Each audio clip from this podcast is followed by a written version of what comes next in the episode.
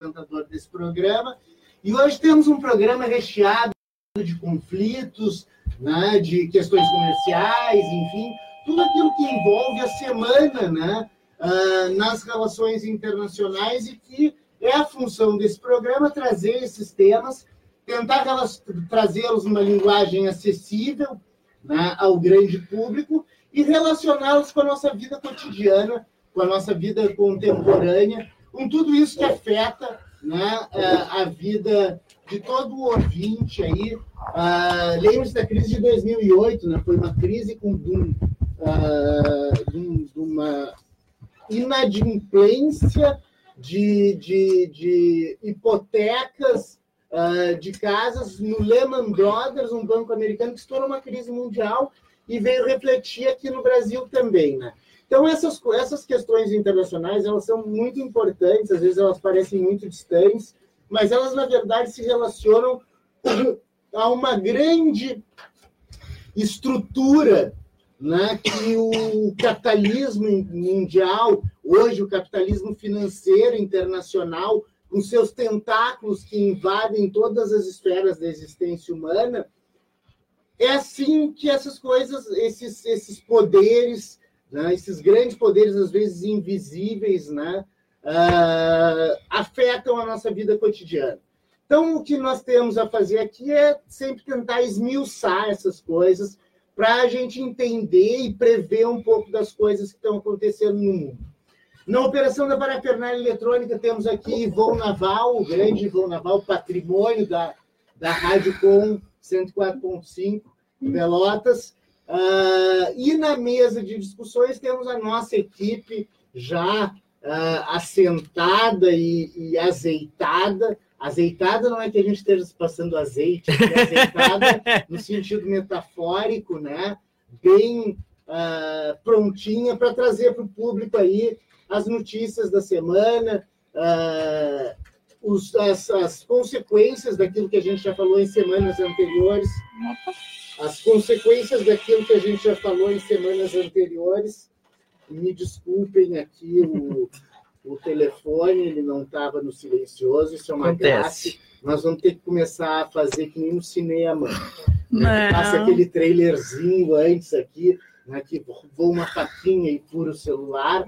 Nós vamos ter que passar aqui, porque acho que é a terceira vez ou quarta seguida que o meu telefone toca no meio do programa. Mas não há de ser nada. Temos aqui a nossa equipe sempre disposta a trazer o melhor conteúdo para vocês. Na mesa, Gabriel Elisa, Dora Malman e Pedro Martins, além de mim, professor Fábio Duval. Vamos começar aqui com o Gabriel Eli. Hoje vai ser um programa bem livre. Eu vou, nós vamos, cada um vai, vai, vai puxar um assunto e nós vamos discorrer em cima. Né? Vamos discorrer em cima uh, ah, para deixar a coisa bem dinâmica assim, para o ouvinte. Sempre lembrando que o ouvinte pode participar do programa pelo telefone 3222 1571, 3222 1571, ou pelo Facebook Rádio Com, né, aonde, uh, no qual o, o programa é, é veiculado também. Né? Quem for no Facebook pode, inclusive, nos ver aqui. Hoje que eu estou com uma camisa um pouco, um pouco discreta, né? é, cheia de flores, enfim. Mas uh, vamos lá, Gabriel. Boa tarde, Fábio. Boa tarde, mesa. Boa tarde, ouvinte. Muito obrigado por mais uma vez receber em sua casa. Fique com a gente. Hoje nós temos diversos assuntos. Temos, por exemplo, o Irã, que anunciou a retomada de enriquecimento de urânio. Tem, teve crise na Venezuela, que teve diplomatas nomeados é, pelo governo venezuelano expulsos é, lá em El Salvador. Teve também processo de impeachment do Trump. E eu gostaria de lançar uma curiosidade aqui. Há uns programas atrás, eu falei né, sobre a manifestação de Hong Kong, é, que a polícia usou é, jatos de água e tinta azul para dispersar a, a, a, população de Hong Kong e acabou atingindo uma mesquita. E a gente não sabia por que, é, que foi usada a tinta azul. Então, eu, eu consegui né, uh, procurar, procurei conseguir encontrar para que, que serve. A tinta azul ela possui uma substância de pimenta que queima, que queima a pele humana. Que ótimo não para as pessoas que Sim, né? Que tu conseguiste né, saber o que, que é essa tinta azul, é. que é um veneno, então. É. tirei então um peso, né, das costas dos ouvintes, né, para que é, claro, né, que, que a gente pediu até para nos mandar, a gente não, não tinha conseguido achar naquele dia, e, e hoje é, não, não recebemos, mas, mas consegui achar. Com toda a sua a destreza e dedicação ao programa, ah. foi lá e buscou essa informação. Tinha falado aí de, de Peru, de Chile, como é que foi? É, na verdade, eu falei de Venezuela, mas nós Venezuela. sim, mas nós também temos né, é, notícias sobre o, sobre o Chile. É, o Chile não parou até agora, né? Nós tivemos o, o, nesse sábado, do outro lado do mundo, para seguir na onda dos protestos, nós tivemos o protesto mais violento em Hong Kong desde que começaram há 21 semanas os, os protestos lá em Hong Kong. O que era um, o que era um protesto único e exclusivamente no início para lutar contra, contra uma lei de extradição para a China, né, de prisioneiros hong, hongkongueses, hongkongueses uh, né, para a China, também uma, uma, né, um gentílico descoberto aqui pelo Gabriel. Os hongkongueses uh, poderiam ser extraditados para a China, começou assim, mas agora já entrou numa outra perspectiva. Numa outra perspectiva, no sentido de que, no sentido de que eles estão reclamando pela democracia em Hong Kong.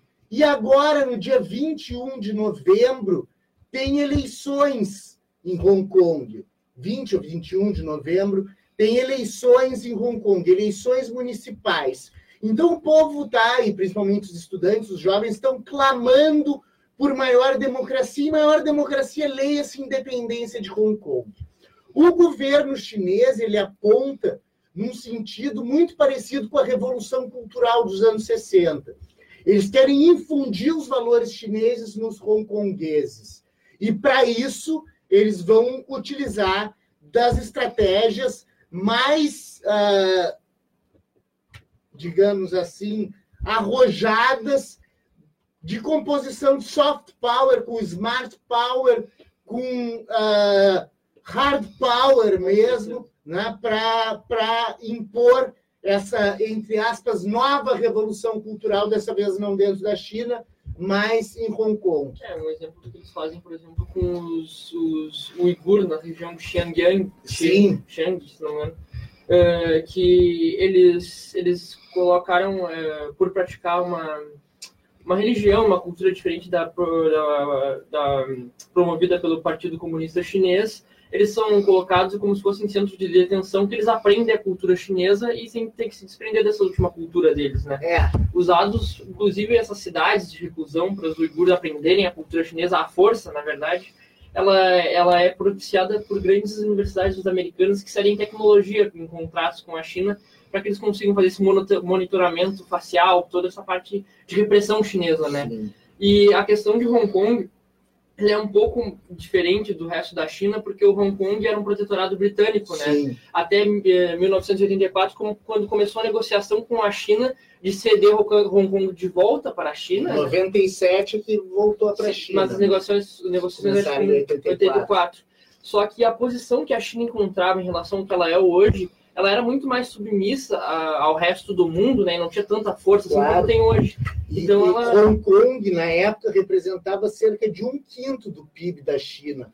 Hoje representa 4%. A grande importância de Hong Kong, por que eles não deixam Hong Kong de lado se independizar? Além da questão de manutenção do império do antigo império chinês, do, né, das, da, do, do território chinês, uh, a maior parte do investimento direto estrangeiro que entra na China entra por Hong Kong. E a maior parte das ações negociadas pelas empresas chinesas, inclusive as estatais, são negociadas na Bolsa de Hong Kong. Então, tem uma ligação muito intensa com o capitalismo financeiro, né? que é aquela, aqueles trampolins que a, China criou para o mundo ocidental. E essa questão dos Estados Unidos, por que, que os Estados Unidos colaboram com a China para essa questão do controle interno?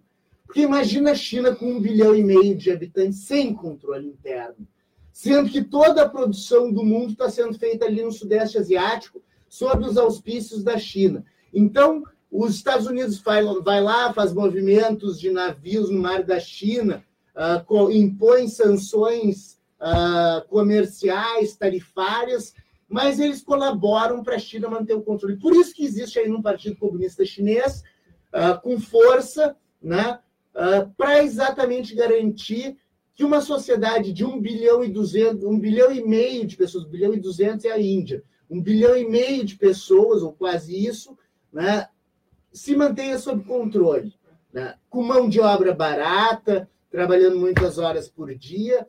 Não obstante, a China continental venha se desenvolvendo, principalmente naquela meia-lua, né, que fica ali, Guangzhou, aquelas províncias todas que ficam na beira do mar da China, né, elas passam por momentos, é, é aquilo que o Milton Santos, aquele geógrafo brasileiro, muito famoso, negro, inclusive.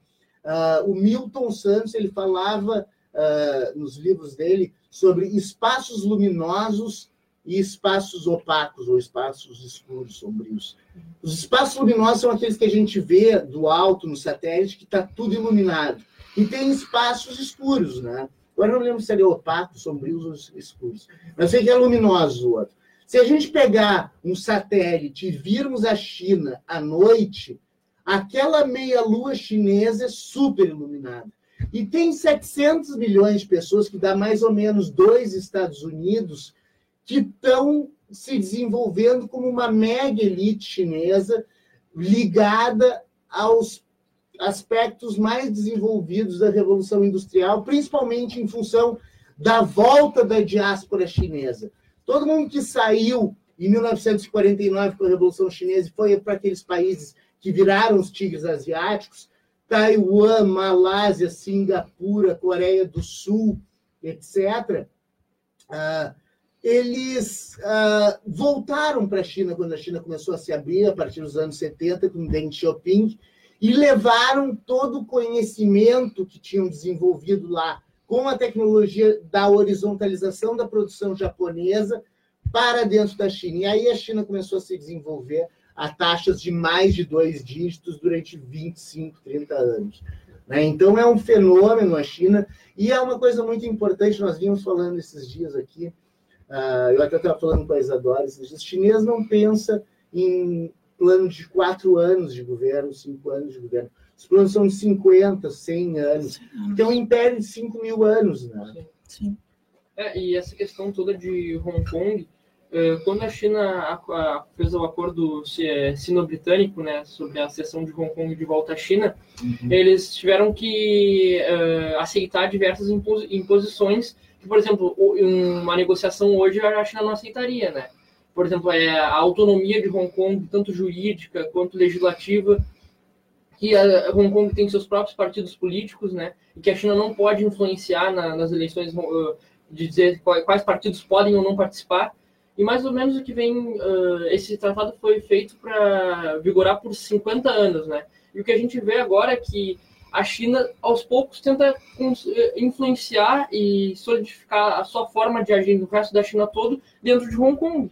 Né? Dessa forma repressiva, talvez, claro. uh, do soft power, e a Hong Kong, a Hong Kong não restam muitas alternativas uh, que não seja negociar com a China para ver qual a melhor forma de fazer isso, porque quando uh, a China assinou esse tratado de Hong Kong, uh, concedendo autonomia jurídica e legislativa, a China não tinha o poderio que tem hoje. Claro. Né? Então submeteu a coisas que hoje ela não precisa mais. Por claro, exemplo, é difícil que Estados Unidos, Inglaterra, qualquer outro país do Ocidente se meta numa briga em Hong Kong. Não, pra... sem dúvida, sem dúvida, porque uh, tem que lidar com a China. Sim, e ali, e ali, já, a China já considera, por mais que seja uma parte que agora esteja em conflito interno, uh, essa divisão toda interna, é a região geopolítica que a China considera de sua defesa, né? Assim Exatamente. como o Mar do Sul da China. Isso, o Mar do Sul da China é bem exemplificativo disso. Uh, eles estão fazendo aquelas ilhas artificiais para aumentar o seu mar territorial ao redor dessas ilhas artificiais, já estão chegando quase nas Filipinas, né? Uh, e os Estados Unidos fazem, com, pegam fragatas e fazem movimentos uh, marítimos, lá treinamentos marítimos, mas até hoje não rolou, não torpedearam um navio chinês, não aconteceu nada disso. É uma demonstração de forças ali, mas os Estados Unidos sabe que não pode entrar em conflito com a China. Entrar em conflito com uma nação que tem um bilhão e meio de habitantes é assinar uma sentença de morte, assinar uma guerra que não tem fim. Vamos imaginar que a Rússia, o Império Russo, que era muito menor e tinha o inverno também, venceu Napoleão, né? venceu Napoleão, venceu Hitler, né? e venceria qualquer um que se metesse a dominar uma, uma um, um território daquele tamanho com aquela população, imaginem a China com um bilhão e meio de habitantes. É da mesma forma que a Inglaterra domina a Índia. A Inglaterra domina a Índia baseado na sociedade de castas, na educação que a, o Reino Unido provê para as elites indianas. As elites indianas todas estudam uh, no Reino Unido. Eu me lembro quando eu fui fazer meu doutorado de sanduíche lá em Cambridge, tinha um monte de indiano, uns indianos milionários, né?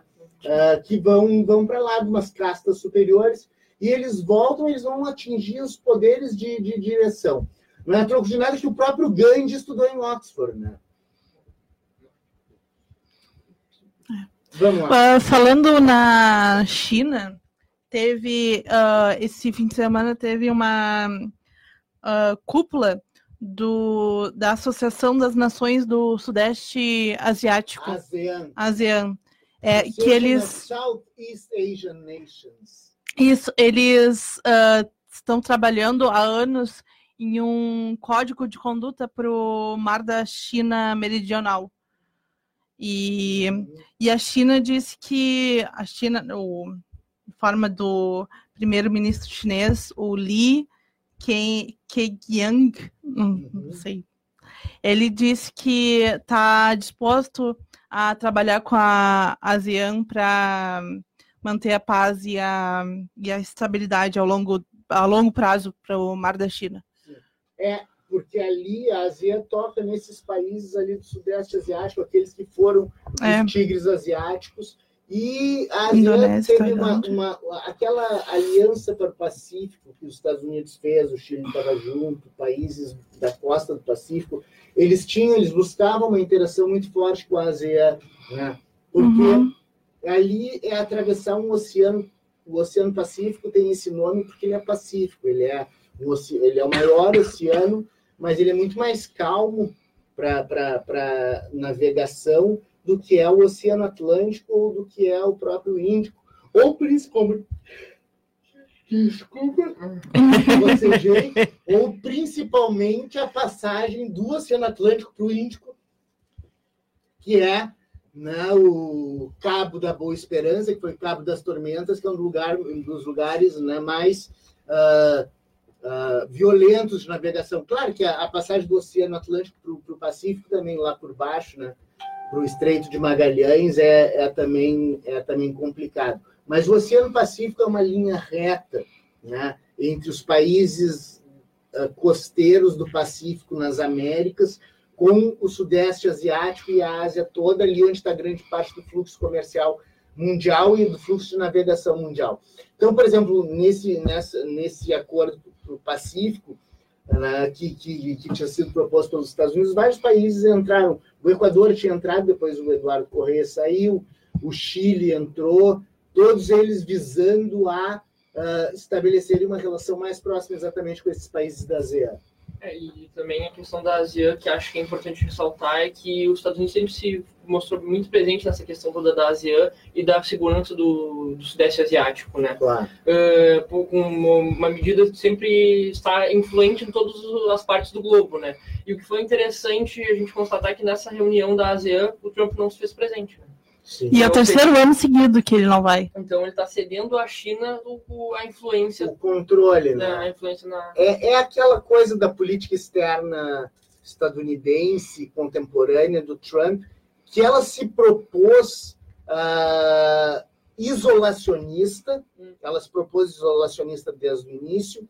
Ela teve algumas atitudes que parecia que ela ia fazer aliança, principalmente com Israel, né? e até com os curdos. Né? E a gente vê no caso dos curdos que eles simplesmente abandonaram os curdos. Então, a política externa do Trump, as alianças do Trump, elas não são sequer confiáveis. Os curdos podem dizer isso de cadeira, né? Uhum. De, de vivência concreta né? de tudo que aconteceu com eles. E outro exemplo que a gente tem é o próprio Tratado Transpacífico, né? Que o Trump, desde que assumiu, ele saiu, né? Do Sim. acordo de, de comércio do Transpacífico. Do Transpacífico, exatamente, é o isolacionismo é. do Trump, né?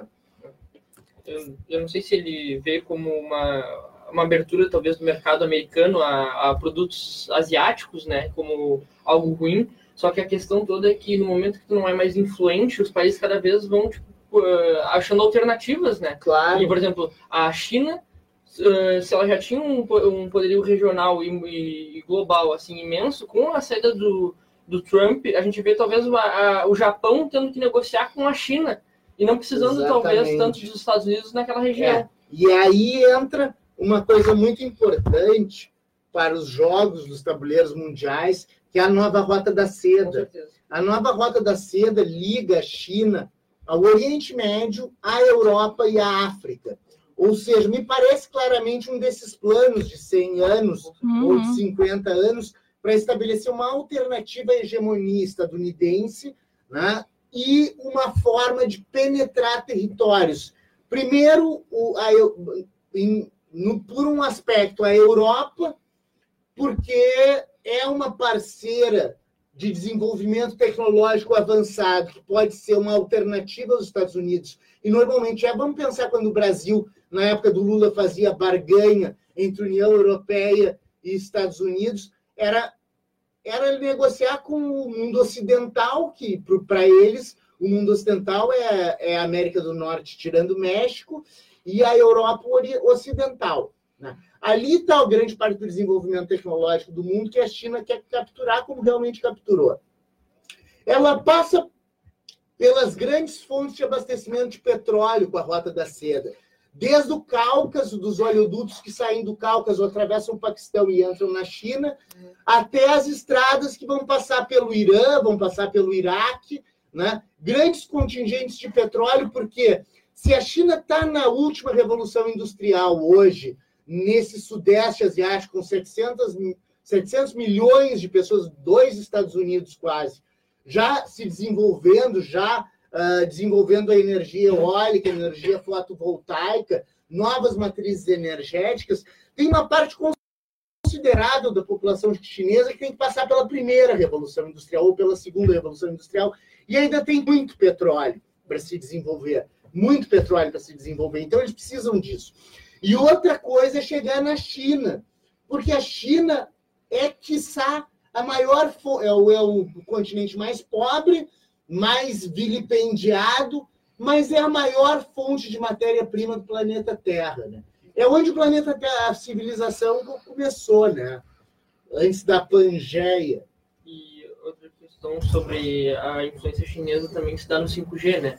que está uma, é, na verdade, uma ah, é. disputa geopolítica por causa do 5G, porque é o que vai possibilitar, por exemplo, a comunicação, né? Teve a revolução, a revolução do 4G, que é a internet móvel, 3G, uh, e agora o 5G é o que vai possibilitar a comunicação meio que Wi-Fi entre diferentes eletrodomésticos tal, e vai ser, vai ser, vai, vai passar a ser a, revolução tecnológica, né? Sim. E a gente vê que os únicos países que têm capacidade hoje de tecnologia é a Suécia, se não me engano, e a China. A única diferença é que a China, a China tem capacidade de produção em grande escala.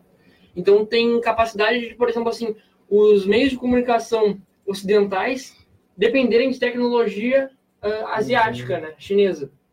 E já começam todas as teorias de que a China vai usar backdoors para hackear o sistema de comunicação, começam a criar uh, essas coisas como contra a Huawei, né, de Sim, que... essa essa é é uma, uma clássica né, da briga dos Estados Unidos com a China, briga comercial, de tentar uh, boicotar a, a, empresa mais significativa dessas de tecnologia. É, eles colocaram a principal uh, acusação que fizeram contra a Huawei foi de comercializar com o Irã, né?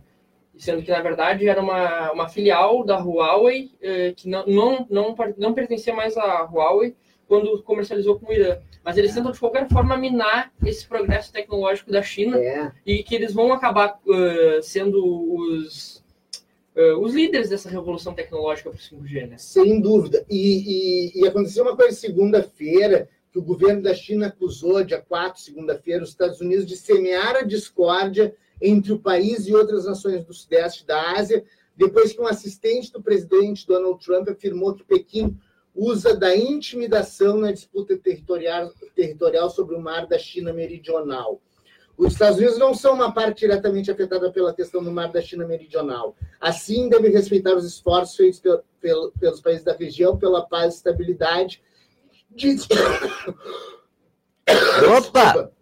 Disse em entrevista coletiva o porta-voz do Ministério das Relações Exteriores da, da China, Geng Shuang. É, o, que, o que a China faz, na verdade, é o que a gente pode ver mais ou menos daquela uh, da época que os americanos tanto se vangloriam da doutrina Monroe, América para os americanos. Sim. É mais ou menos o que a China faz. É muito difícil a China permitir que outra, que outra força ali uh, tenha influência regional, principalmente no Mar do Sul da China, né, e dos países, do, e dos, dos pequenos países que compõem ali, inclusive a gente tem a questão das Filipinas, né, que Sim. chega essa questão toda. Exato, é, até, até essa questão, né, o, o Robert O'Brien, uh, assessor de segurança nacional dos Estados Unidos, disse que Pequim usou intimidação para impedir que os países da ASEAN, que a gente estava falando uhum. agora, explorassem seus recursos naturais, e disse que a região não vai se tornar um império. Então, tem um jogo aí que é muito retórico, uhum. porque na hora da, do frigir dos ovos, né, a gente não vai ver um conflito aberto, principalmente porque aquela região do mar meridional da China, o mar do sul da China, uhum é a região que tem maior fluxo de navios comerciais do mundo. Imagina uma guerra lá. Imagina uma guerra lá para o comércio mundial. Para o comércio mundial, e aí todo mundo perde, e quando, quando ninguém quer perder, né? Principalmente as grandes elites do capital financeiro e indústria, industrial internacional. E que a gente já falou aqui também que a, a China detém a maior parte da dívida norte-americana. Sim, então é muito também. difícil que o é, conflito. É aquilo que a gente já falou aqui várias vezes, né? O Joseph Nye, aquele cientista político americano, cunhou o termo chimérica, né? Que a China e os Estados Unidos estão tão intimamente ligados que não há possibilidade de haver uma guerra. Há essas escaramuças, há disputas de poder, disputas por zonas de influência. Uh, me parece que a nova Rota da Seda é uma saída brilhante para eventualmente, daqui a 50 anos, a China ser efetivamente o ator hegemônico no cenário internacional, mas, não. É, desculpa, no cenário internacional, mas uh, é como eu falei, a China tem que queimar muito petróleo ainda, a China tem que pegar dos 700 milhões de pessoas que estão numa boa, mais 800 milhões né, que ainda tem que passar pela primeira revolução industrial, que estão plantando arroz com o dedo na Manchúria. É, a grande preocupação que os chineses hoje têm inteiro não é mais os Estados Unidos, a grande preocupação deles é a Índia, que tem tanta força de trabalho quanto, e a gente já vê Sim. empresas como a Samsung migrando para o novo, pro, novo Vale do Silício lá da, é, da Índia. Né? É, a Índia agora está despontando né, como grande centro tecnológico. Por exemplo, uh, os maiores lançadores de satélite do mundo hoje são, são indianos. Esses tempos, há poucos meses atrás, eles lançaram 142 satélites num único veículo lançador. Era uma coisa que o Brasil estava desenvolvendo na base de Alcântara, né, que por acaso explodiu. Eles lançaram, inclusive, uh, meses depois eles lançaram, a, eles foram botar em funcionamento a primeira arma anti-satélite, míssil anti-satélite. Eles pegaram e destruíram um desses satélites que estavam para mostrar o seu poderio seu também poderio, né, claro. nessa corrida espacial. Nessa principalmente, é, principalmente porque ali tem um jogo de equilíbrio de poder regional entre Índia e Paquistão, que dois têm bomba atômica, né, e ah, Caxemira. exatamente, tem a região da Caxemira também, então tem, tem a possibilidade de conflito com a China. Então, na verdade, a coisa, a coisa é bem, bem, bem intrincada naquele jogo de equilíbrio de poder regional que reverte no equilíbrio de poder global. Né? Bom, vamos fazer um intervalinho, daqui a pouco a gente volta com muito mais. A real não... La dictadura imperial y que vivan los pueblos y la democracia y la igualdad en este planeta. Boa tarde, ouvintes. Voltamos com o segundo bloco do Vozes do Mundo. Pelas ondas livres da 104.5 Radicom FM, não posso deixar de dizer. Este é um programa que é um projeto de extensão vinculado ao curso de Relações Internacionais do Centro de Integração do Mercosul da Universidade Federal de Pelotas. Eu sou o professor Fábio Duval, apresentador desse programa e coordenador desse projeto. E temos aqui, como sempre, na mesa, uh, na parafernália eletrônica, Ivon Naval, e na nossa mesa de discussões, os bravos guerreiros, uh, Gabriel Elisa, Dora Malman e Pedro Martins. A Isadora ia falar um pouco mais da China, vamos continuar falando um pouco mais da China, mas antes disso, duas coisas que eu queria falar. Podem falar com a gente por 3222-1571, pelo Facebook, sugestões, perguntas, críticas, elogios também é bom. Né? E toda sexta-feira, toda sexta-feira posterior ao programa, o programa é na quarta ao vivo. Isso. E na sexta-feira ele, é, ele aparece gravado no Spotify. Então sigam Vozes do Mundo no Spotify. Se vocês botarem lá Vozes no Spotify, já aparece, a primeira coisa que aparece é Vozes do Mundo. Né? Sigam lá que realmente está muito bom, muito bem frequentado. Vai lá, Isadora. Um, não, o que eu queria falar da China é que um, na segunda-feira um, também uh, se reuniu o primeiro, o primeiro ministro chinês, o Li Keqiang, esse, com o assessor de segurança nacional, o Robert O'Brien, e o secretário de comércio dos Estados Unidos, Wilbur Ross. Uhum. Eles se reuniram para traçar uma possível, um, um, possível acordo comercial entre a China e os Estados Unidos. É, vamos tentar resolver essa coisa, né, de alguma forma que, que beneficie ou pelo menos não crie tensão com os setores produtivos internos que podem ser afetados, né, por esse comércio China-Estados Unidos. É, que uma guerra comercial que vem desacelerando a economia global, né? Exatamente. A gente é. vê países já entrando em recessão até mesmo, né? E uma coisa que o Trump uh, não foi falado sobre essa guerra fiscal, ou que a gente já falou algumas vezes aqui no, no Voz do Mundo, é que a guerra fiscal, uh, em primeiro momento, ela privilegiou as indústrias norte-americanas, assim, de base, né? Só a questão toda é que os, os norte-americanos ah, as indústrias norte-americanas também compram muito matéria-prima, de tipo, produtos que são usados na fabricação Sim. de outros da China. Isso, a longo prazo, vai aumentar o custo de produção dos norte-americanos, né?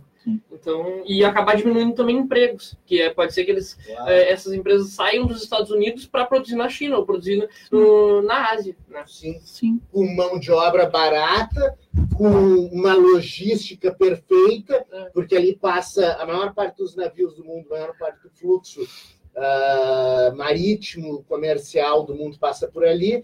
Né? Então, foi um, um locus que se criou né, uh, usando aquela linguagem liberal clássica do Adam Smith, né, ou do Davi Ricardo, Davi Ricardo, vantagens comparativas, ah, né? Sim. Do Davi Ricardo, as vantagens comparativas. Claro que isso não acontece da forma pura, né? mas, mas uh, seria algo parecido né, com o que se consubstanciou ali no Sudeste Asiático. Né? Gabriel Eli. Sim, é, emendando agora na, na fala da Isadora, que ela falou de China, eu gostaria de voltar a falar de Hong Kong, que é, nessa semana teve um dos protestos mais violentos, né? Um, é, que por enquanto se tem notícia lá em Hong Kong. É, foi, foi no sábado que, que foram registrados os, os piores incidentes. Uhum.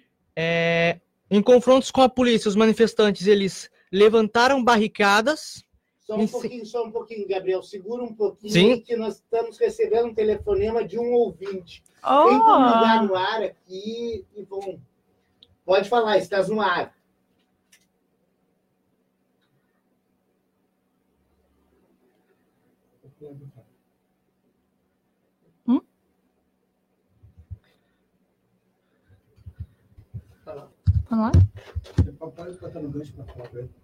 Pode quanto se produz na China.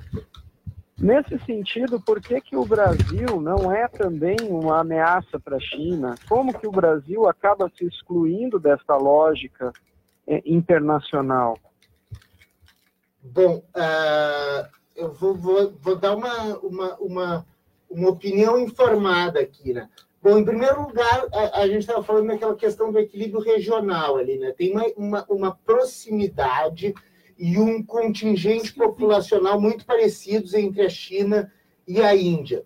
A Índia uh, e a China estão na ponta do desenvolvimento de várias tecnologias muito avançadas. A China em novas matrizes energéticas e a Índia na tecnologia aeroespacial. Né? O Brasil ele anda cada vez mais na contramão do desenvolvimento tecnológico, principalmente com, essas, com esses movimentos de dilapidação da pesquisa e, e, e do desenvolvimento tecnológico brasileiro. Nós temos o melhor lugar do mundo para lançar satélite, mas nós não temos lançador de satélite. A nossa tecnologia toda que estava sendo desenvolvida para lançar satélite na base de Alcântara, ali no Maranhão, uma ilha que fica na frente de São Luís do Maranhão, bem em cima do, do Equador, ou seja, o ponto mais próximo da atmosfera, da, da exo atmosfera lá para lançar, da exosfera, para lançar o satélite, nós inclusive emprestamos para os Estados Unidos. Então, me parece que o Brasil tem uma posição muito subserviente nesse momento, né, para fazer parte dos grandes jogos. Durante algum tempo se falou que o Brasil teria virado um global player, um jogador global. Muito disso se deu pela tanto pela ação de algumas empresas estatais brasileiras no exterior, como foi o caso da Petrobras na Bolívia, a Petrobras em Angola, a Petrobras no norte da África para prospecção de petróleo no mar, e as grandes empreiteiras brasileiras que construíram grande parte da infraestrutura que se desenvolveu a partir da IRSA, a Iniciativa para a Infraestrutura Regional Sul-Americana, que foi uma, uma iniciativa lançada em 2000 pelo presidente Fernando Henrique e que depois, durante o governo Lula, foi levada a cabo por meio da Unasul. Então, me parece hoje que o Brasil escolheu fazer alianças com estados que não lhes dão a mínima possibilidade de exercer um protagonismo maior, como é o caso de Israel, Arábia Saudita, Estados Unidos, principalmente. Né? A gente deixou de lado toda aquela cooperação sul-sul, BRICS, IBAS, né? o BRICS Brasil, Rússia, Índia, China e África do Sul, uh, o IBAS, Índia, Brasil e, e África do Sul, que eram sistemas de cooperação internacional que poderiam gerar um agregado tecnológico maior e um desenvolvimento menos subserviente do Brasil. Me parece que hoje o Brasil está sendo uma grande piada no cenário internacional, né? porque, não obstante seja uma das dez economias do mundo, ele tem uma das maiores taxas de desigualdade do mundo tem alguns dos piores índices educacionais do mundo, e tudo isso reflete na menor preponderância do Brasil nos Jogos Mundiais. Se nós pegarmos um país que era um país uh, absolutamente subalterno no mundo há 40 anos atrás, que é a Coreia do Sul, eles investiram durante 20 anos 10% do PIB em educação. Fizeram engenharia reversa de vários produtos, e hoje, quando a gente dirige aquele i30 da Hyundai, na verdade aquilo é a BMW compacta que eles fizeram engenharia reversa e construíram uma pela metade do preço. Né? Então, esse tipo de iniciativa que passa pela educação, que passa pelo desenvolvimento tecnológico, me parece que o Brasil está cada vez mais atrás na corrida. Por isso que eu considero que o Brasil não faz peso relevante no mundo hoje. Além da questão estratégico-militar, né?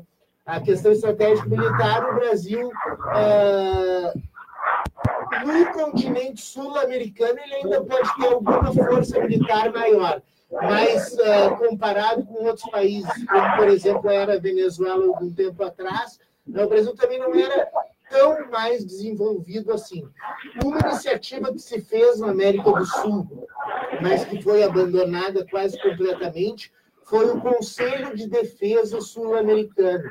O Conselho de Defesa Sul-Americano era uma forma de gerar cooperação militar entre os países da América do Sul. E a militarização, não para militares assumirem o governo civil, mas para sim exercerem as suas funções de defesa uh, nacional, é extremamente importante para a gente ter algum peso efetivo no cenário mundial. Me parece que é isso. Está muito bem respondido, professor. Obrigado. Eu que agradeço. Qual é o seu nome? Pedro. Pedro, Pedro, é um prazer lhe ouvir aqui e toda vez que quiser fazer perguntas, estamos sempre à disposição. Tá bem, muito obrigado. Muito obrigado. Foi ótimo participar. Até Valeu, mais. Valeu, até mais. Tivemos um ouvinte, fazia horas que a gente não tinha uma ligação, né?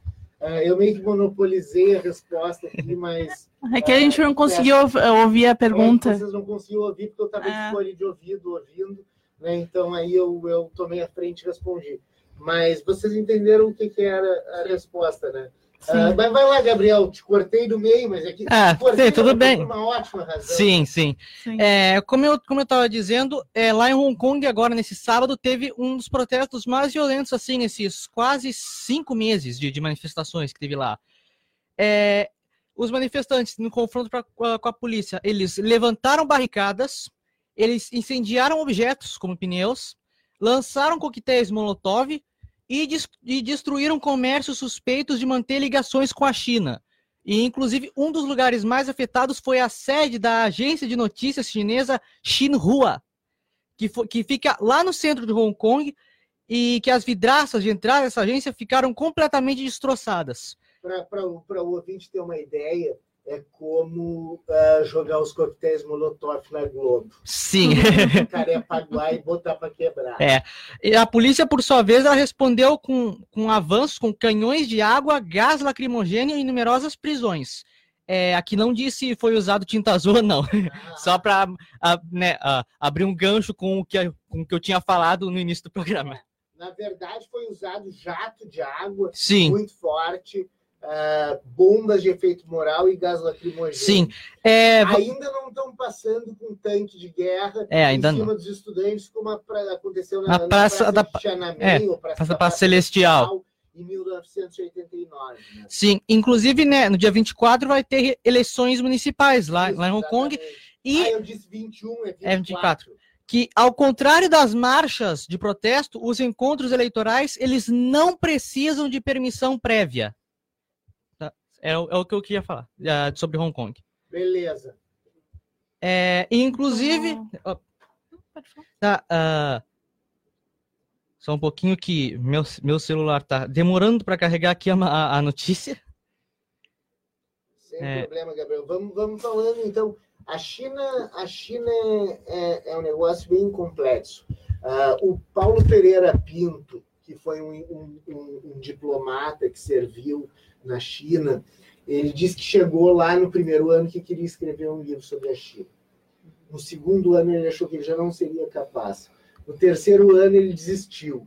Só no quinto ano na China é que ele decidiu, com muita ressalva, escrever um livro chamado O Dragão Chinês e o Sudeste Asiático. Uh, não, é a China e o Sudeste Asiático. O Dragão Chinês é do Vicentini.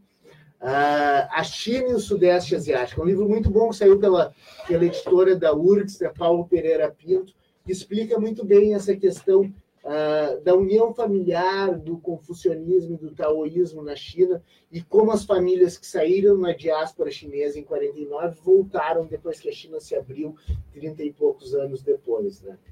O próprio sistema de educação deles lá é, tem pessoas que a, a, gente pode achar estranho, né? Porque a disciplina é desde o início. Mas, por exemplo, eles percebem, eles analisam as crianças. Se eles veem, tipo, aquela criança tem um ouvido bom para música, eles já separam ela e ela vai se reunir com outras crianças que são boas de ouvido para música, tem talentos para não sei o quê, e eles já, já, já segregam nesse nível. Por isso que a China está se tornando uma, uma potência, inclusive, nas Olimpíadas. Exatamente. E eu não sei quanto tempo vai durar para eles chegarem nisso aí no futebol. É. Né? Ah. Essa é uma coisa, é uma coisa importante, por exemplo, aqui no Brasil não tem escola para superdotado. Para pessoas que têm que ir muito alto, que acabam não tendo a possibilidade de se desenvolver como deveriam né, no colégio normal, não tem educação para essa gente pública, não tem ninguém nota. Da mesma forma como não tem para agora começou para autistas, né, um acompanhamento dental. Então, dois extremos, assim, superdotado ou autista, eles não têm esse feedback do Estado né? Uh, a não ser que sejam escolas privadas, assim, caríssimas, né? Mas é uma forma de perder potenciais, né? Perder potenciais que a pessoa vai lá, enche o saco do colégio, chuta tudo, vai usar drogas. Sim. Todo esse apoio, todo esse suporte. Sim, é, consigo carregar aqui a manchete. Era, era sobre o processo de impeachment do presidente americano Donald Trump. Ah, e viva! Tomara que o Trump do norte inspire o Trump do sul. É. Trump tropical. Sim. É, e, a, e a notícia que eu tenho é a seguinte: a Câmara dos Representantes, que são os deputados americanos, que é de maioria democrata, só para lembrar aqui, ela aprovou nessa quinta-feira uma resolução para formalizar o prosseguimento do processo de impeachment. Foi aprovada por 232 votos a 196. E vale lembrar que não é um voto em torno do impeachment em si, que, que foi isso. É só, é só, uma detalhação de como o inquérito do, do, do impeachment vai passar. Né? Agora, que vai passar agora para uma fase pública de investigação sobre se o Trump tentou ou não pressionar a Ucrânia para que uh, para que fosse para que investigasse o rival político do Trump que é o Joe Biden que de forma a influenciar as eleições presidenciais americanas no ano que vem mas ainda tem né, a votação ainda no, no, Congresso, no Congresso ainda tem a votação no Senado que se eu não me engano acho que até o Pedro falou aqui o Senado é de maioria republicana né é, Vai lá, vai lá, Pedro. A questão toda da, do impeachment do Trump é que a gente falou aqui também já no Voz, como o Gabriel lembrou, Uh, a, a, a, casa do, dos, dos a house né do, dos, Sim. dos parlamentares né, Sim. ela é pelo ela é democrata e o senado né ele é republicano então o impeachment o processo ele tem que ter ele tem ele passa pela, pela parte dos parlamentares ali e ele vai ser aprovado ou não né é. depois é. que acabar a, a, a, o julgamento do caso né, toda a, a investigação no caso vai ser aprovado ou não no Senado, mais ou menos como acontece aqui no Brasil, aprovado ou não no Senado com a anuência ali do ministro do, do Supremo, né, do ministro da Justiça. Uh, a questão é que o julgamento é político, ou seja, é muito difícil que os republicanos vão votar uh, contra o Trump, que... Apesar de, de tudo que ele fez, inclusive, né, do, da retirada das tropas da, é, lá da CIA, pra, é, que, que defendia os curdos. Apesar disso. Sim, a gente vê, por exemplo, no Brasil, que o processo de impeachment, quando ele é político, no caso, ele soma várias variáveis, ah, diferentes variáveis que não estão no processo, né?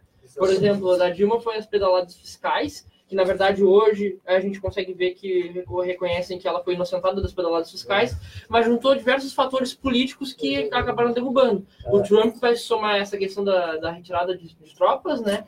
É, só que o que vai, ah, para mim, atingir em cheio o Trump não vai ser na questão política em si, mas na questão agora, no caso, mas na, na, questão das eleições do ano que vem. Sim. Porque o nome dele vai sujar muito na, em termos da, da audiência norte-americana. É, mas pelo menos nos Estados Unidos a coisa é menos descarada que no Brasil, né, no qual o presidente é um suspeito de ter matado uh, a Marielle Franco. Né, que era, ela era vereadora né, no Rio. Sim, é, sim, sim. Vereadora no Rio pelo pessoal, foi morta e tem todas essas suspeitas em cima do presidente da República e dos seus filhos, e o presidente da República simplesmente pede para o ministro da Justiça pegar a Polícia Federal, assumir o inquérito e patrolar a Polícia Civil do Rio de Janeiro, que era quem tinha competência para fazê-lo.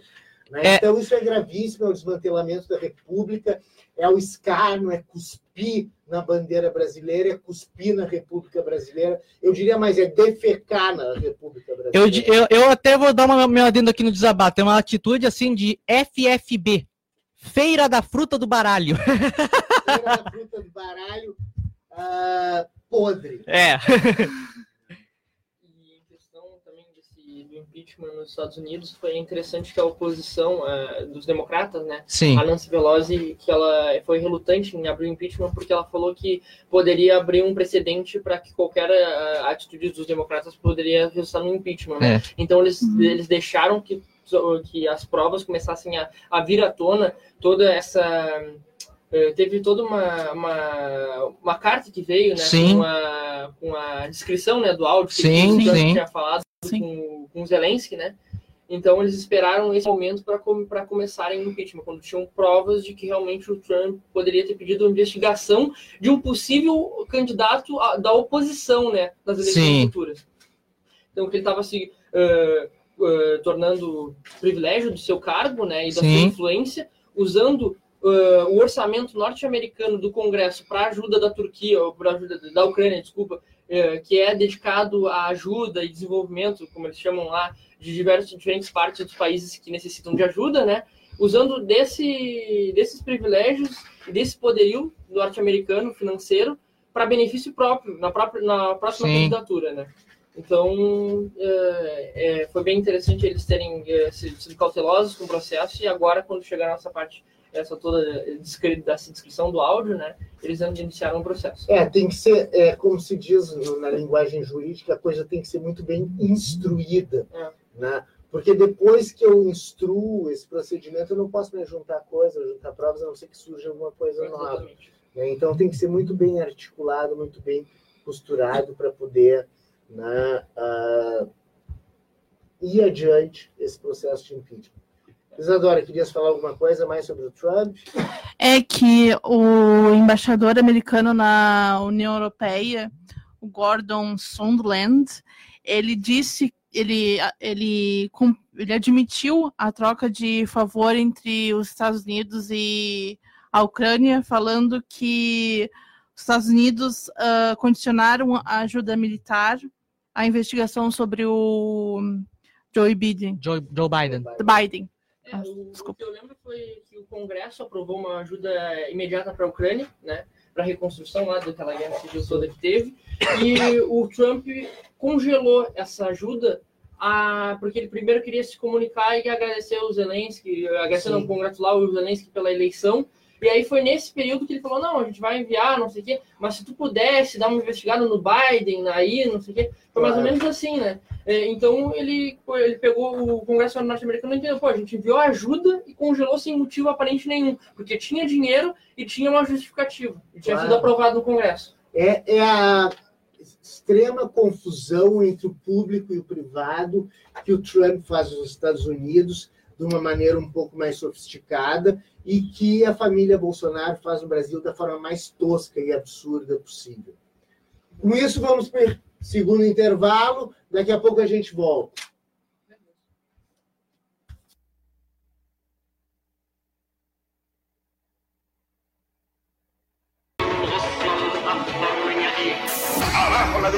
imperial y que vivan los pueblos y la democracia y la igualdad en este planeta. Boa tarde, ouvintes. Voltamos com o terceiro bloco pelas ondas livres da 104.5 Rádio Com FM do Vozes do Mundo. O programa, que é um projeto de extensão vinculado ao curso de Relações Internacionais do Centro de Integração do Mercosul da Universidade Federal de Pelotas. Eu sou o professor Fábio Duval coordenador desse projeto, apresentador desse programa. Temos, como sempre, o nosso patrimônio Ivon Naval na operação da parafernália eletrônica e os nossos patrimônios, Gabriel Elisa, Dora Malman e Pedro Martins, né, que estão sempre aqui uh, levando esse programa para o público, levando as notícias da semana das relações internacionais para o público e trazendo né, essa perspectiva dos internacionalistas a respeito do que se passa no mundo. O, fazer até um merchan aqui, o Pedro Martins foi até no programa do, do Regis Oliveira, ele já tinha ido comigo, né? Semana passada foi sozinho, uh, porque já se formou, né? Já se formou, né?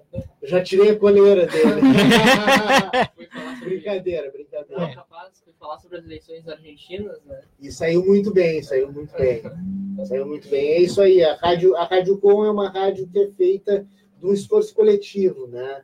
Ah, cada um que vem aqui contribui com a sua parte, ninguém ganha nada para isso, ah, né? então ganhamos a satisfação, muita satisfação de poder chegar no ouvinte da Rádio Com, de poder dividir um pouquinho do que a gente estuda, do que a gente pensa né, com o público. Eu acho que a, a coisa mais gratificante que tem é quando a gente transmite aquilo que a gente pode aprender do mundo, né? Uh, porque é isso que dá razão à vida. Bom, vamos lá, filosofias à parte. uh, quem é que vai falar agora? Vamos falar um pouco sobre os protestos Isso. no Haiti, Haiti, que a gente falou bastante nas últimas semanas sobre protesto, né? Só que a gente não citou o caso do Haiti, é. que foi bem esquecido pela mídia, inclusive brasileira. Isso é muito importante falar do Haiti, nossos irmãos haitianos. Além de haver um fluxo muito grande Sim, no Brasil, no Brasil Sim. Né? O Haiti sofreu muito. Né? Sofreu uh, em 94 com uma primeira uh, intervenção, depois sofreu uh, no início dos anos 2000 e depois ainda teve terremoto. Né? Uhum. A, a os haitianos estão nas ruas do, do país uh, desde julho de, do ano passado, mas faz umas oito semanas que a, a, a mobilização tem sido de forma contínua e, um, e segundo dados da ONU, 42 pessoas uh, já foram assassinadas durante esses protestos e os números são ainda maiores de acordo com as organizações de direitos humanos do Haiti que dizem que mais de 77 mortes ao longo do ano, com 51 só no período entre setembro e outubro. E, uh, e eles protestam contra o governo né, do, do jo, Jovenel Moise, e uh, eles, eles exigem a renúncia né, do Moise e uh, denunciam também a falta de combustíveis e de recursos no Haiti. O Haiti tá bravo, né? Tem até aquela música do Caetano Veloso, pense no Haiti, reze pelo Haiti, porque o Haiti sofreu muito com, com uma família lá, né? o Papa Doc e o Baby Doc, que foram ditadores no Haiti, né? e, e causaram sequelas que perduram até hoje. O Haiti tem uma parte muito pobre, que é em, em Porto Príncipe, que se chama Cité Soleil, Cidade do Sol. Né? Uh, na época da, da, intervenção da ONU, lá, aquela comandada pelo Brasil, inclusive era o Santos Cruz que comandava a parte militar, e a parte civil era um professor meu lá da UNB, o Antônio Jorge Camargo da Rocha. Uh, eu vi uh, gravações de gente fazendo biscoito de barro. As pessoas não tinham o que comer em Cité ah. Soleil e pegavam barro, argila, faziam biscoito, botavam no forno e comiam. Né? E tem uma coisa no Haiti que é muito, muito típica do Haiti, que uh, tem uma crença lá. Bom, o Haiti é a terra do voodoo, né? E tem uma crença lá de que se a pessoa, se o homem tiver relações sexuais com mulheres idosas, bem idosas, ele se salva de uma série de coisas. Então tem muito estudo de mulher idosa no Haiti. Né? São as, as, as peculiaridades né, de cada país. Enfim, o, o Haiti, uh, eu tenho um amigo haitiano, o Haiti é lindo, né? mas ele, ele é um país muito combalido, né? é um país muito Sim. combalido. E tem uma, uma, uma coisa muito importante: foi o primeiro país das Américas a se tornar independente, depois dos Estados Unidos, claro. Em 1802, o Toussaint Louverture uh, foi o líder da independência haitiana. Se não me engano, foi 1802. A outra independência da América do Sul a seguinte foi em 1811 o Paraguai. Né? Então, 1802 o, o Haiti já era independente né? e, e, em função de, dessa ação do Toussaint Louverture. E a gente estava falando como que a política internacional pode influenciar a política doméstica, né? A gente vê mesmo, o Haiti liderou, eu, eu ia citar justamente esse exemplo, o Haiti foi o primeiro país das Américas, dos Estados Unidos, a se tornar independente, ele influenciou uma onda de independências depois, Exato. numa época em que não tinha globalização, não tinha informação difundida assim como é hoje. A gente, que hoje, claro. em um segundo, tu sabe o que está acontecendo nos protestos do Líbano, né, o que está acontecendo no uhum, Chile. Uhum. E então a importância hoje de se manter atento às políticas internacionais e às ondas de influências que coisas que acontecem, revoltas que acontecem em países podem trazer para outros. Né? Exatamente. Fora uma das coisas que vai ser o maior problema junto com o meio ambiente do século XXI, que é a questão das migrações internacionais. Quando um país chega num estado de depauperação tal, como é o caso do Haiti, as pessoas começam a sair do país em busca de melhores condições de vida. E é muito necessário que haja políticas de outros países para receberem essas pessoas. Não fazer como o Brasil fez de tentar marginalizar os haitianos. Os haitianos estão saindo de um problema gravíssimo. No final, ainda teve um terremoto. Né? Então, é, é preciso solidariedade nesse mundo.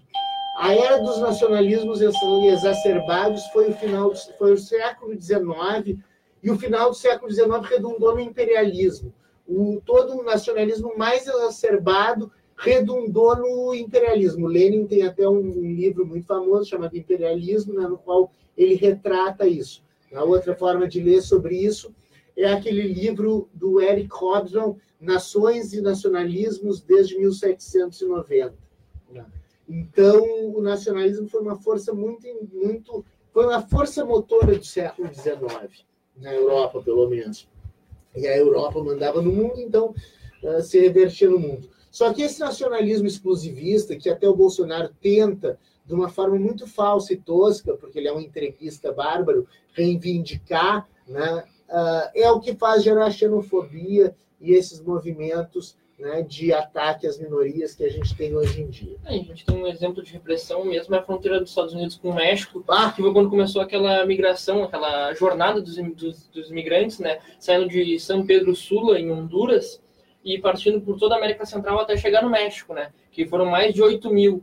E aí aquela questão é que repressão não resolve, porque é o seguinte, a pessoa pensa, ou eu vou morrer de fome ou de dessa depauperação né, de vida no meu país, ou eu vou tentar cara, vou, vou ir ao máximo, entendeu? Vou, vou lutar pela minha vida. E eles uhum. encontram na fronteira dos Estados Unidos com o México, talvez uma saída, né? Que aí, uh, para quem, para quem anda naquele trem lá, La Bestia, que eles chamam no México, que é onde o trem que pega os imigrantes, né? Que passa por todo o México, chega lá na fronteira com os Estados Unidos. Uh, enfrentar uma tropa, um soldado americano, não é nada, por, depois de tudo que eles já enfrentaram. Então, a saída não é repressão, é o acolhimento dessas pessoas e, principalmente, a investimento nos países de onde essas pessoas saíram, né? E não a repressão. Acho que isso é o recado que fica de todas essas tentativas de repressão dos imigrantes. Sim. É, vai ser um grande problema do século, século XXI. A gente é, vê, já, é. já é o problema, né? A gente vê o, o, que, o que se fez ali no, no leste europeu, de se construir uh, cercas para não deixar os, os, os, os, os, os refugiados, não, os, os migrantes né, uhum. que fugiram da Síria causa da guerra. Agora nós vamos ter um fluxo extraordinário de gente do Kurdistão, né? do, não existe o Kurdistão, né? mas os curdos que vivem ali no Iraque, no Irã, na Turquia e na Síria, a gente vai ter uma diáspora também, agora com essa falta de apoio dos Estados Unidos. A gente tem um problema seríssimo na fronteira de Myanmar com Bangladesh, que são os Rohingya. Os Rohingya são uma minoria muçulmana atacada por uma maioria budista. Chega a ser até uh, estranho né? falar de um budista atacando uma outra população, porque uhum. o budismo prega o desapego, o zen budismo, etc. Né? E, mas são, eles são budistas, então são de Myanmar por causa da força do nacionalismo por causa da força do nacionalismo, que ainda é muito presente no mundo contemporâneo. Né? Não que nós não tenhamos que ser nacionalistas, se for em oposição ao entreguismo, tudo bem. Agora, o nacionalismo exacerbado que chega às raias da xenofobia, né? esse é muito prejudicial, é muito pernicioso.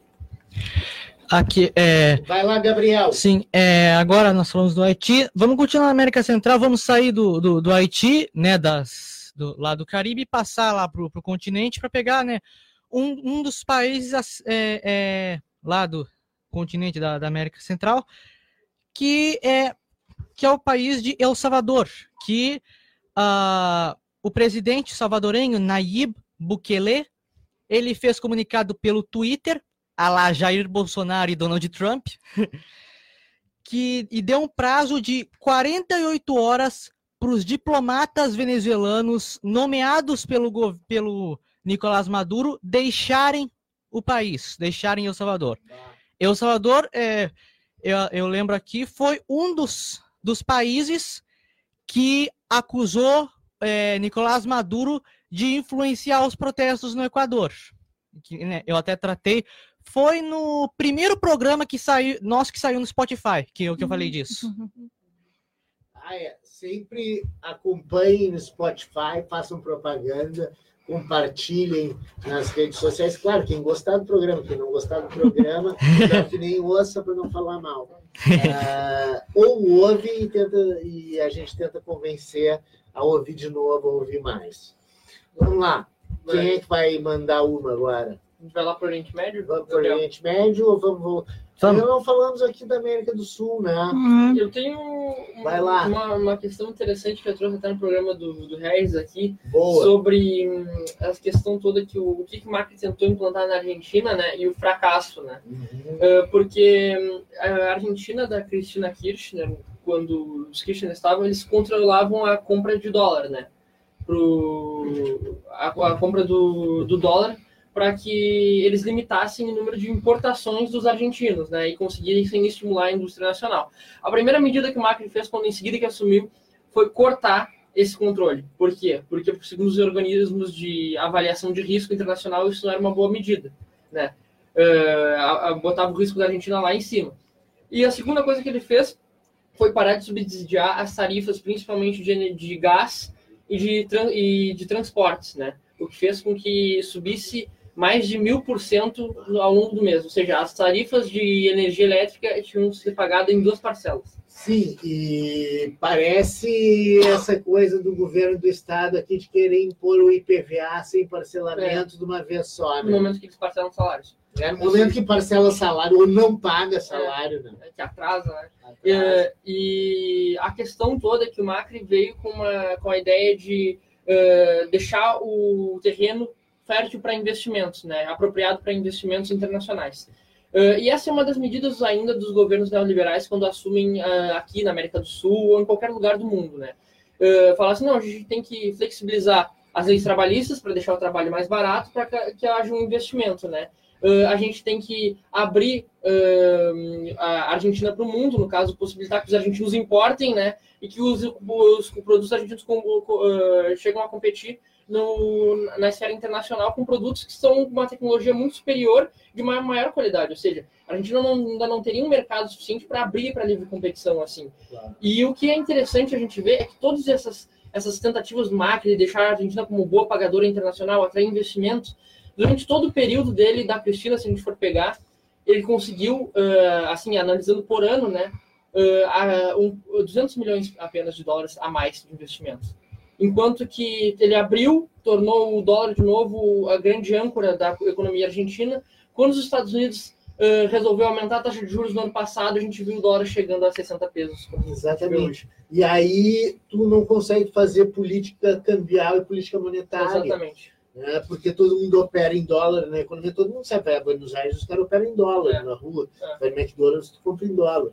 Eu nem vou no McDonald's, mas e aí ele, prefiro ir comer uma empanada. E o que ele fez? Com, com essas tarifas, com a, com a abertura de, do mercado argentino para produtos externos, indo a pequeno, é, não é, a indústria argentina não era muito pujante, mas Sim. era o que mantinha o consumo interno do país, né? Que claro. mantinha o país de pé. E ele mais uma ele conseguiu destruir, não trouxe investimentos para a Argentina. Estados Unidos quando aumentou a, a taxa de juros que eles pagam pela, pelo Tesouro lá norte-americano, os investimentos da Argentina todos saíram para os Estados Unidos, porque não tem controle de capital, era capital meramente especulativo, né? Claro. Uh, e a gente vê que eles tiveram que recorrer ao FMI. O FMI disse: olha, mas vocês vão ter que diminuir o gasto 50 social. Bi, e vão levar 50 bi parcelado, é. né? vão ter que fazer um, uma cartilha. Né? Exatamente. Então a gente vê que essa cartilha do neoliberalismo ela está ela tá provando que não serve para os países. Né? E, e, principalmente se a gente pega o caso do Chile hoje, que está em turbulência. A questão do Chile, a grande questão, muito mais do que o preço do, do, da tarifa do metrô, que também que foi o estopim, né? mas muito mais que isso, é a questão da previdência social lá. É. Nós estamos privatizando a nossa.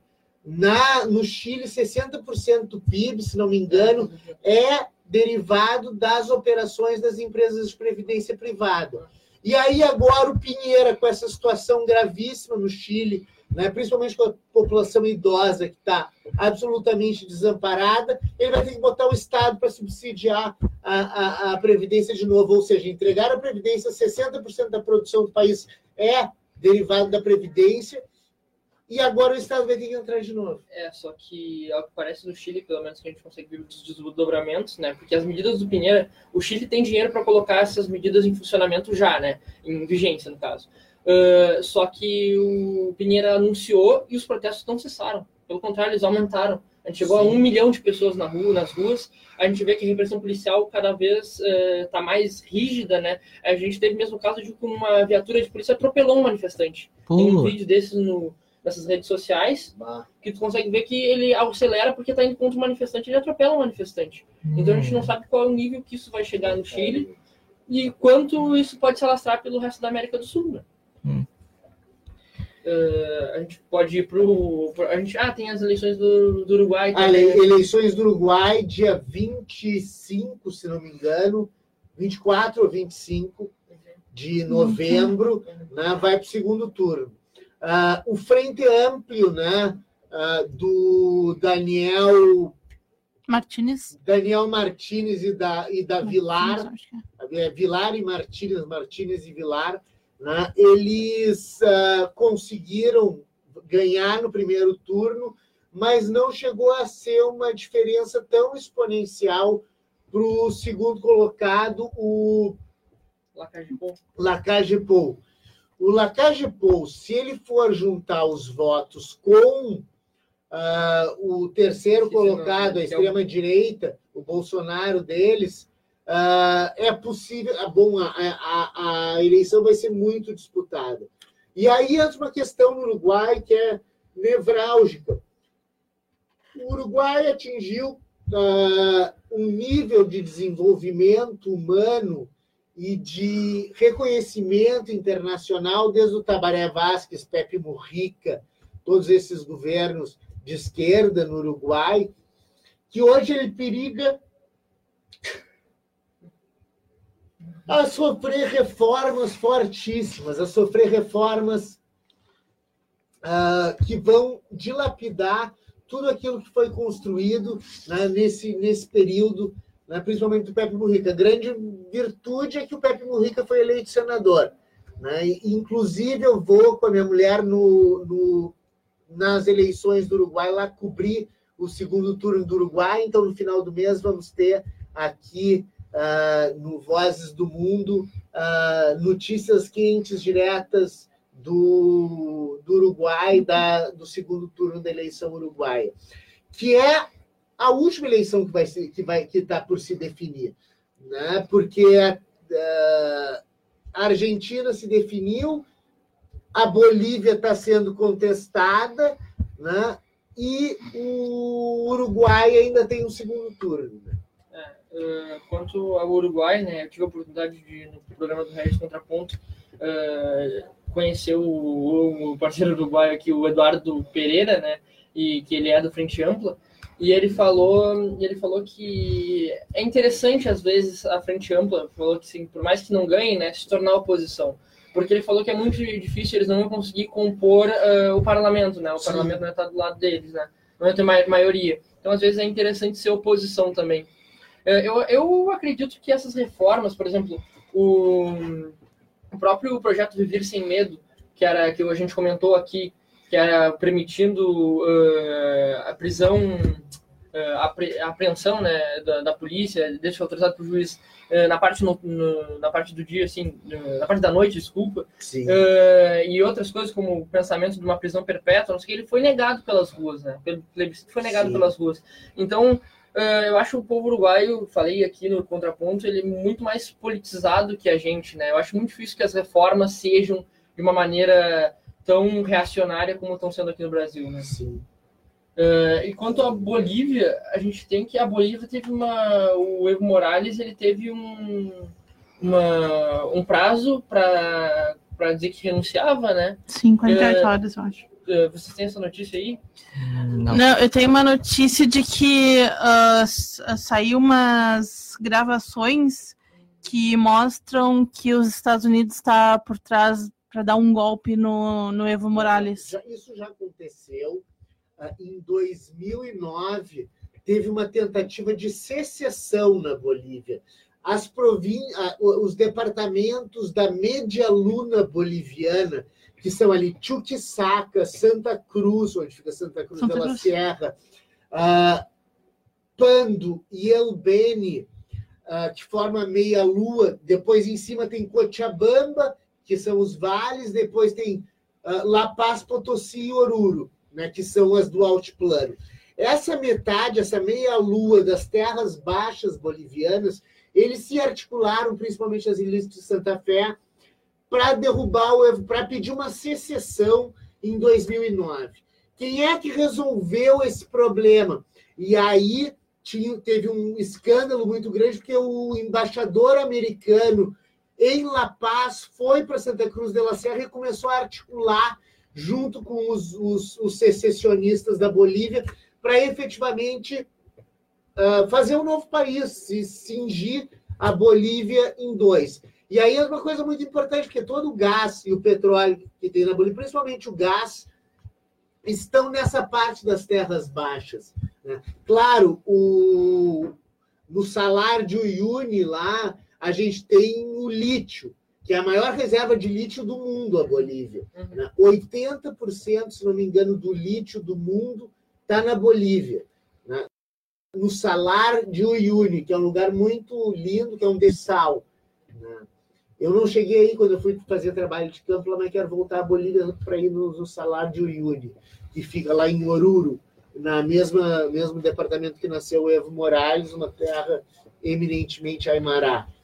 Né? Então, a Bolívia enfrenta de novo uma situação em que a grande potência quer se meter, porque ela é muito valiosa. Da mesma forma que a Venezuela é muito valiosa em função do petróleo, a Bolívia é muito valiosa em função do lítio, em função uh, do, do gás natural e em função de ter sido o país que emancipou o maior contingente indígena da América do Sul, 65% da Bolívia é indígena, se auto-identifica como indígena e adquiriu uma série de direitos, essa minoria que sempre foi vilipendiada e, e subjugada na Bolívia.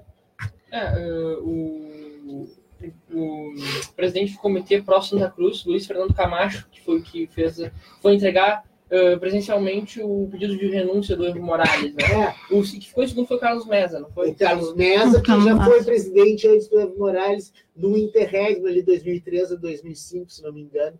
Uh, numa época foi, foi depois que caiu o Gonzalo Sanches de Lozada em 97 na Bolívia também chamado de Goni que era mais ultra neoliberal ele fugiu para não ser preso e a Bolívia teve seis ou sete presidentes na colada assim. É, e o que está acontecendo lá, pelos boatos, né, ainda não tem uma confirmação certa, mas que essa, esses pró de, pró de Santa Cruz, esse, esse comitê pró Santa Cruz, né, eles têm uma, inclusive uma milícia armada, né, com porretes. É, e tem uma ligação com o narcotráfico forte também. E se chamam de Lacamba, né, que eles chamam sim, os puros, né? Sim. E é, é, que, é que assim, tem uma nomenclatura na Bolívia que são os cambas e os colas. Uhum. Os colas vêm de cola com dois L's, vem de cola suio. Uhum. Cola suio era um dos quatro reinos do Império Inca, que era o dos Aymará. Era o Tahuantinsuyo era o Império Inca. Era dividido em quatro impérios, um deles era o Cola Suyo. Então, até hoje se chama índio de cola no, na Bolívia. E camba é, é o crioulo, o criojo, que é o descendente de europeu. Por isso, cola e camba. É, eles fazendo... é, uh, o, o ouvinte pode estar achando que a minha cultura geral é muito forte sobre os indígenas, mas não é que eu fiz uma tese de doutorado sobre isso, tá? E essa questão toda dos grupos uh, milicianos, né, de, de cambas, né, que falam os puros, uh, inclusive estão dizendo que as paralisações que são feitas na Bolívia elas estão sendo a força desse grupo, que eles chegam em, claro. em uh, nos pequenos comércios e obrigam a fechar para que seja levantado um, essa coisa toda contra o Evo Morales, né? Uhum. Que, assim, me permite, ao meu ver, o erro do Evo, do Evo Morales, para mim, está em contradizer o plebiscito e é. se candidatar. Mas no momento que ele foi eleito, tem que ser respeitado que claro, ele foi eleito. Uhum. Bom, vamos ter que nos encaminhar, faltam dois minutos, não vamos uh, entrar no programa do professor Aide aqui. Uh, uma despedida aí, rapidinho, Gabriel, uh, Isa, Pedro. Sim, é, rapidinho aqui, indo para o Oriente Médio, que o Irã ele anunciou a retomada de enriquecimento de urânio. O presidente Hassan Rouhani anunciou nessa terça-feira, ontem, que o país vai retomar o enriquecimento de urânio na fábrica de Fordo, com a injeção de gás em 1044 centrífugas, na quarta etapa da redução é, dos compromissos com o acordo nuclear de, de 2015. Bom, é, beleza. beleza. com essa notícia eu, eu me despeço. Fique bem até o próximo programa. Tchau. Valeu, Isadora. É, eu queria falar sobre um pouquinho sobre os protestos no Iraque também. Teve uh, um ataque ao consulado do Irã a um consulado do Irã e o número de mortos ultrapassa os 260 em quase um mês de protestos contra o primeiro-ministro Adel Abdul Mahi. Acho que é isso. E, o, e os manifestantes também acusam o, o Irã de estar por trás do, do atual governo iraquiano. E é isso. Eu prometo trazer aqui na próxima semana mais coisas sobre o Irã, tanto no Hezbollah, no Hezbollah no Líbano, Boa, quanto vamos, no Iraque. Vamos, vamos, dar uma entrada no Oriente Médio no e... próximo programa, já deixar aí. Eu vou deixar. trazer uma última notícia aqui, trazida até pela minha mãe, que ela falou sobre a, a Lei Miscellaneous Tariff Bill Act of 2018, que, dos Estados Unidos, que reduz as tarifas de 40 categorias de calçados. O Brasil já tem isenção de 60% dos calçados exportados, mas com essa lei que os Estados Unidos aprovou ano passado, 40% desses, desses 60% terão as tarifas reduzidas ainda mais. Beleza. Eu não vou dar notícia, eu vou fazer um merchan.